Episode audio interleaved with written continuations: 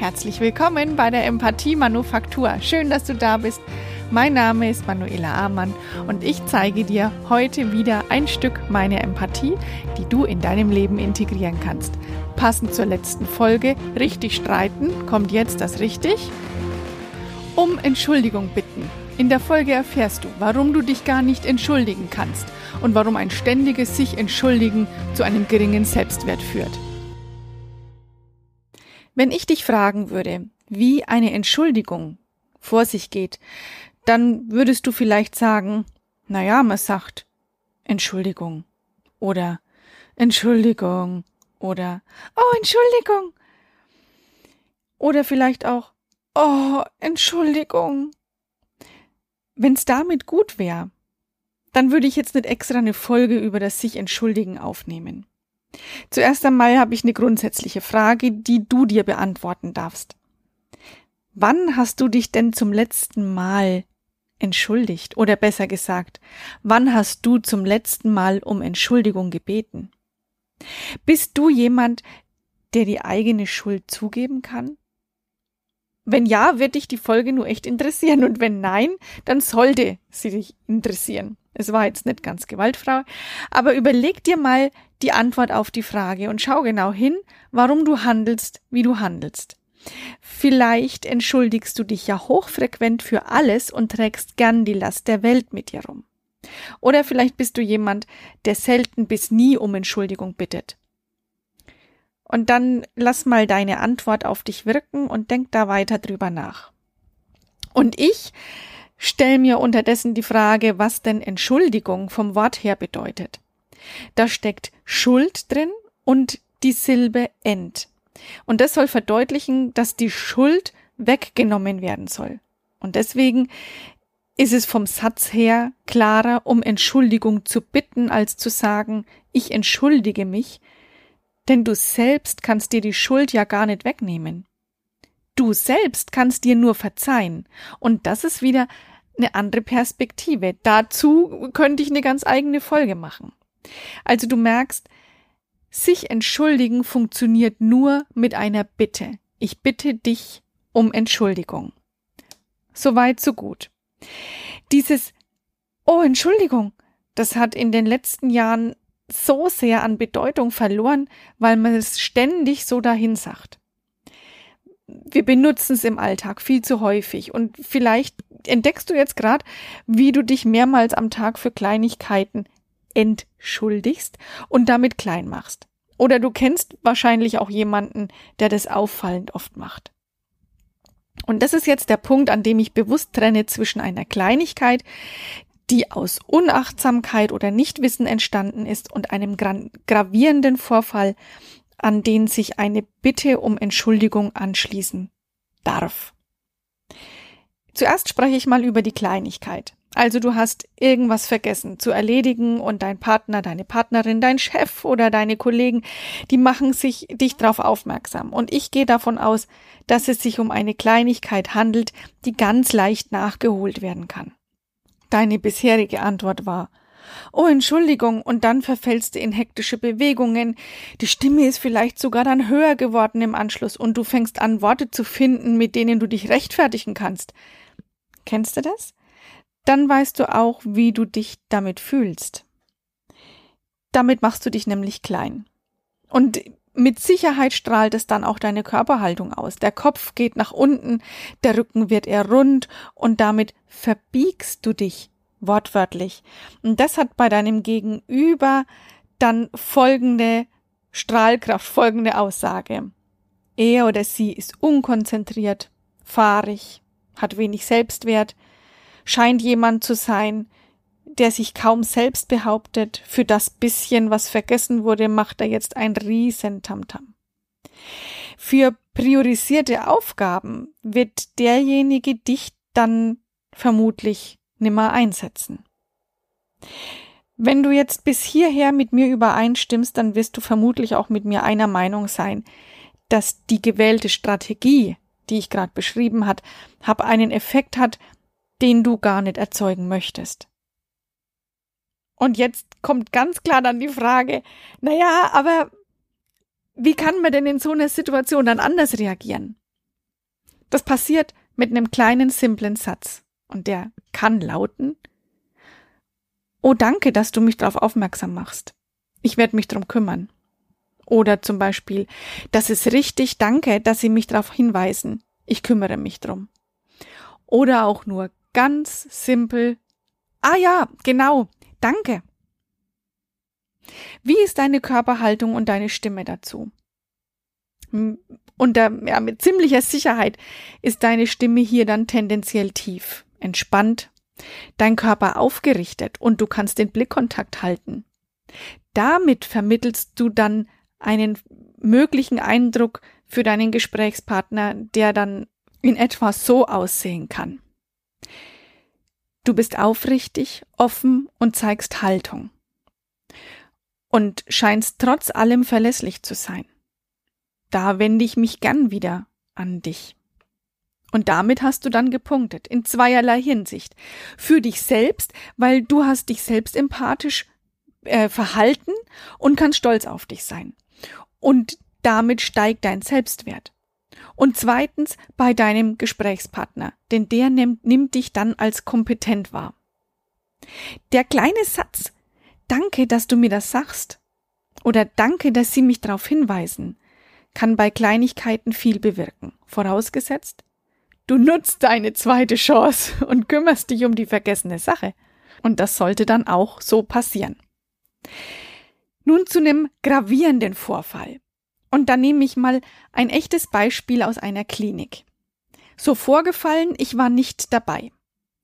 Eine Mutter sitzt mit ihrem Kleinkind in einem Wartebereich. Eine Pflegetherapeutin kommt mit einem Pflegewagen vorbei und oben auf, da stehen Materialien, darunter auch ein Entsorgungsbehälter für Injektionsnadeln. Und weil der automatische Öffnungsmechanismus nicht funktioniert, muss die Therapeutin ihren Wagen stehen lassen und eine Tür von Hand aufziehen. Und in dem kurzen Moment, in dem der Wagen unbeaufsichtigt ist, ist das Kleinkind am Wagen und fasst mit der kleinen Hand nach oben auf die Ablage des Wagens und sticht sich genau in dem Moment an einer benutzten Injektionsnadel. Die Mutter ist außer sich, die Pflegetherapeutin schockiert. Und die Ungewissheit, was ist zu tun? Die Fragen, die der Mutter durch den Kopf schießen. Mensch, hat sich mein Kind mit einer Krankheit infiziert?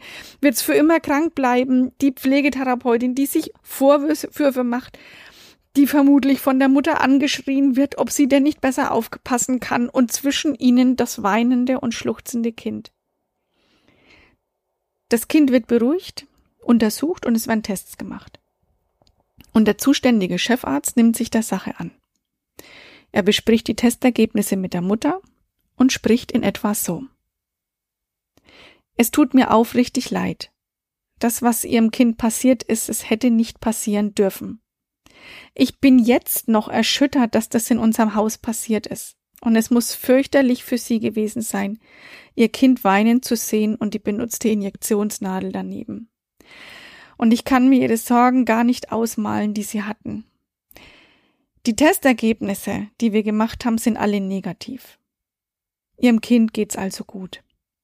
Das freut mich für ihr Kind, für sie und ich freue mich auch sehr darüber. Gleichzeitig macht die gute Nachricht es, was passiert ist, nicht ungeschehen. Und ich habe mich selbst darum gekümmert, die beiden Fehlerquellen zu beheben.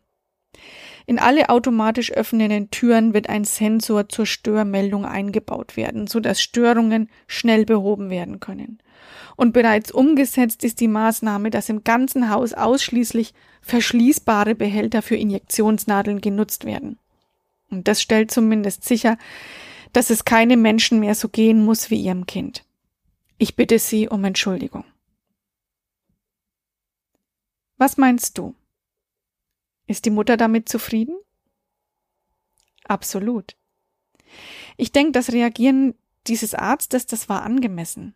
Allerdings, und soweit beuge ich mich mal aus dem Fenster, ist es nicht ganz verbreitet, so zu handeln. Ganz unabhängig von dem Beispiel.